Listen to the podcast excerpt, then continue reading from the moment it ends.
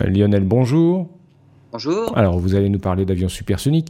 Je, je suppose que vous n'allez pas revenir sur l'Odyssée de Concorde. Il y a eu des nouveautés depuis. Absolument. En fait, on doit ces nouveautés à Virgin Galactic qui a dévoilé un projet d'avion supersonique, plus rapide que le Concorde puisqu'il volera à Mach 3. Mais il n'aurait pas les inconvénients qui étaient reprochés au Concorde. Il sera moins bruyant et moins polluant.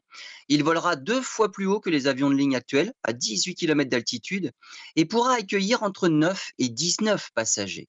Tout comme le Concorde, ce sera un avion en forme d'aile delta, Virgin Galactic a conclu un accord avec la NASA, un accord de coopération dans le développement des technologies nécessaires au vol supersonique, la gestion des hautes températures et la gestion du bruit.